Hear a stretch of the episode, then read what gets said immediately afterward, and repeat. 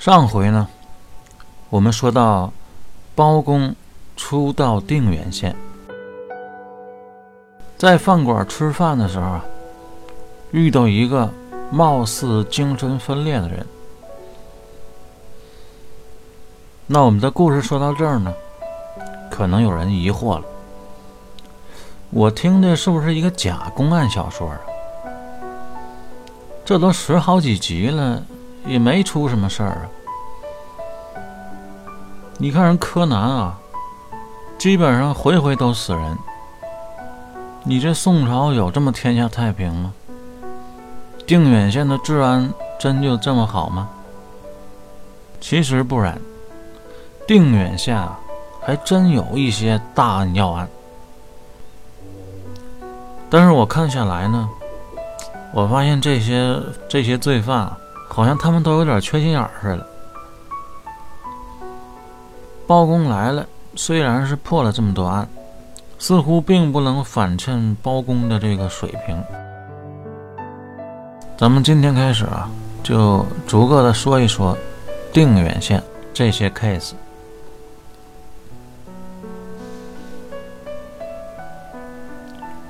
说这儿呢，有个叫沈清的。出门探亲，回来的时候啊，路上看见有人下象棋，他呀就站在后面，给两边支招，自己玩的是不亦乐乎。等人家都回家吃饭了，他还不让走呢，说再来两把，再来两把。这么一耽搁呢，坏了，还没到家呢。太阳下山了，那边咔嚓一个雷，又开始下起了雨。天黑路滑，最主要的是，他胆小，不敢走了。难道说这条路上有强盗吗？放在古代啊，那还真不好说。打闷棍的。套白狼的，行行出状元。随便来个僻静的地方啊，没准就有人在那儿趴活。但是这条路却没问题，为什么呢？因为这条路它叫马路。马路这个名字搁现在啊，那是稀松平常啊，我们这路全叫马路。但在定远县，有著名的二十四名马贩，为首的叫皮熊，跟现在开四 S 店差不多。卖车的跟卖瓜子儿的不一样，那能是普通人干的买卖吗？多少啊，你得有点底子。所以呢，他们。就承包了这条路，作为运送马匹的专线。买卖做大呢，附近的绿林人多少啊，都给他们点面子，不在这条道上做买卖。啊，老百姓一提这儿，就说是马路。那没有坏人，沈清还怕的是什么呢？哎，他这个人啊，有洁癖。怕下雨啊，地上踹泥，把鞋才弄脏了。今天为了探亲啊，想有点面子，特地把新买的 AJ 拿出来穿上了，心疼啊，不敢走，那怎么办呢？哎，路边有个破庙，就决定啊进去躲一宿。这种场景啊，多半就会有剧情了。这个庙呢，有一间大堂，叫迦兰殿。进来之后呢，他也没点火，把鞋脱了，抱在怀里，自己钻桌底下去了。好在这一宿啊，还真没出事儿。天刚蒙蒙亮，出去一看，雨后半夜就停了，现在路面也干了。就继续赶路，没走几步啊，后面有人喊：“喂，前面的，你大姨夫来了。”沈清回头一看，俩巡警正笑目滋儿的看着他呢。沈清说：“不可能啊，昨天刚见过大姨夫了。”巡警说：“你跟我装傻是吧？问你身上血怎么回事？别跟我说你痔疮开花了。”沈清把衣服往前一拽，嗯，这回看见了，可不是嘛，一片殷红。巡警盘问一番，就决定去庙里看看。迦兰殿里。果然还有一个人，就挨着沈清睡觉的桌子另一边，有一个和尚，也在那儿躺着。不一样的是啊，这位死了。沈清一看，当时就吓傻了，感情跟一个死倒睡了一宿，腿肚子发软，差点没跪那儿，嘴里还哆哆嗦嗦念叨呢：“这是自杀。”我一看就是自杀。像摊上这种案子，碰上个稍微糊弄点的县官，基本算是就定了死罪了。沈清 A.J. 刚穿一天，就判了秋后问斩。要说他也是命大了，赶上包公被派到这儿接任，衙役们一听这位大人。还是微服私访来的，扮演的还是奥尼尔和姚明。知道这位大人啊，肯定不简单，都非常的小心谨慎。包公首先看的，就是秋后的卷宗，翻到沈清这页，感觉疑点重重，说了句：“心机刺瓦，一直木黑特死。”这心急刺瓦是什么意思呢？这是岛国语言，翻译过来就是这个。哎，我不告诉你。包公呢，立刻提审沈清。啊，沈清已经绝望了，做好了必死的准备，所以呢，也没什么好害怕的。吊儿郎当，一抬头看见包公这脸色儿，就说：“哟。”强势基因啊，叫咱来干嘛呀，大人？包公啊，没理会他，只说了一句话，这句话是问句儿：冤不冤？沈清眼泪当时就掉下来了。事后多年啊，沈清还逢人就说呢，就一句啊，当时包大人就跟我说了一句。是个问句儿，他说：“冤不冤？”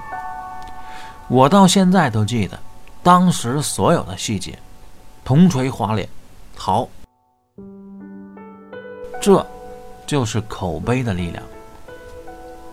包公问完，并没有想听的答案，转身就走了，带人来到嘉兰殿，也就是案发现场，看了几眼，从地上。捡起一个东西，又掏出手机拍了一张。回去之后啊，叫包兴找木匠，说要搞一个职业评级比赛。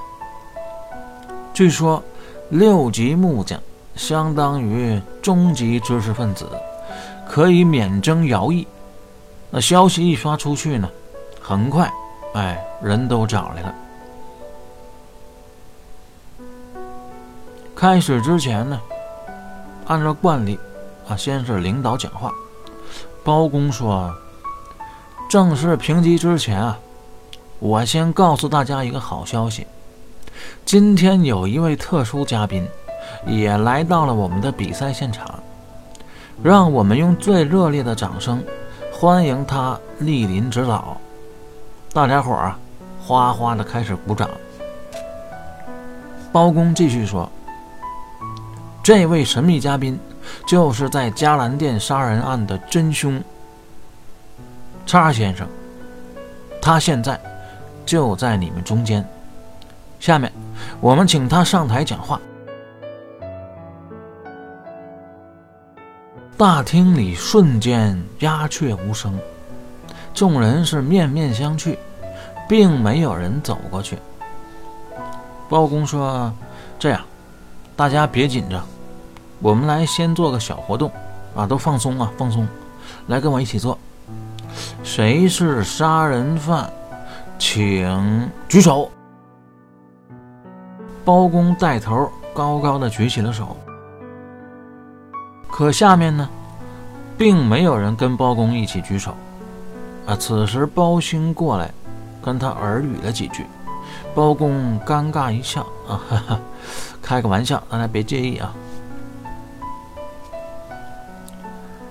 我们再做几个热身动作。这时候啊，下面开始有人窃窃私语了，说这新来的大人不会是神经病吧？包公听到这些呢，并不理会，啊，继续说：“来来来，跟我一起做啊！你先来，伸出双手，对，你拍一，我拍一，小霸王出了学习机，你拍二，我拍二，弯腰才能系鞋带儿，你拍三，拿下。”衙役过来就摁住一个人，包公说。是不是你？是不是你？是不是你？是不是你？那人说不是。包公继续说：“无良，这是你丢的墨斗吧？那天晚上你的所作所为，迦兰神已经都告诉我了。”这位无良说：“大人，我是无神论者，您能不能用逻辑和事实？”包公说：“好的。”拿出手机，把照片给众人展示。迦兰神佛像后面有一个六指的血手印儿。然后包公一抓吴良的左手，他正是一个六指。有墨斗，说明嫌疑人啊是个木匠。六指手印更是清晰的指向。原来包公刚才搞的这一套啊。找那个有六个手指头的人。包兴等一众衙役也在暗中观察。吴良呢，还是死撑，说没准是六指琴魔干的。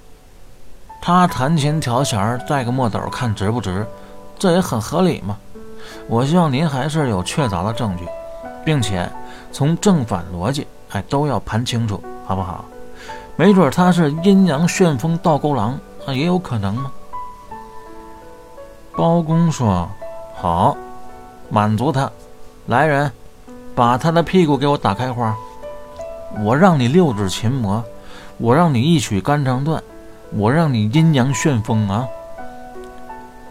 这吴良啊，也是怂货一个，刚挨了一下就鬼哭狼嚎，全都招了。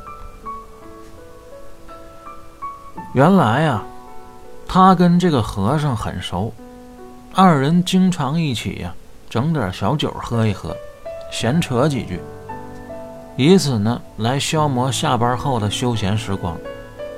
这天呢，二人都有点喝多了。和尚说啊，自己攒了点小钱儿，马上就可以还俗娶媳妇了，有二十多两呢，就放在迦兰神像的脑袋里了。哎，谁也找不着。无良见财起意，抽出斧子就把和尚砍死了。这段描写啊，很生动地刻画了嫌犯当时的心理。先砍了一下，啊，砍完就后悔了。这时候和尚啊，奋力挣扎过来抢斧子，这一下吴良可慌了，就又砍了几下。但是啊，身上、手上都沾了血了，所以掏银子的时候留下了这个血手印。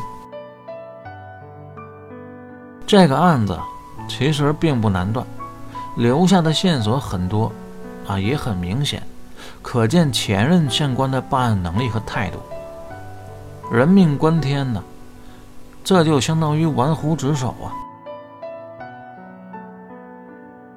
至此呢，无良案了结。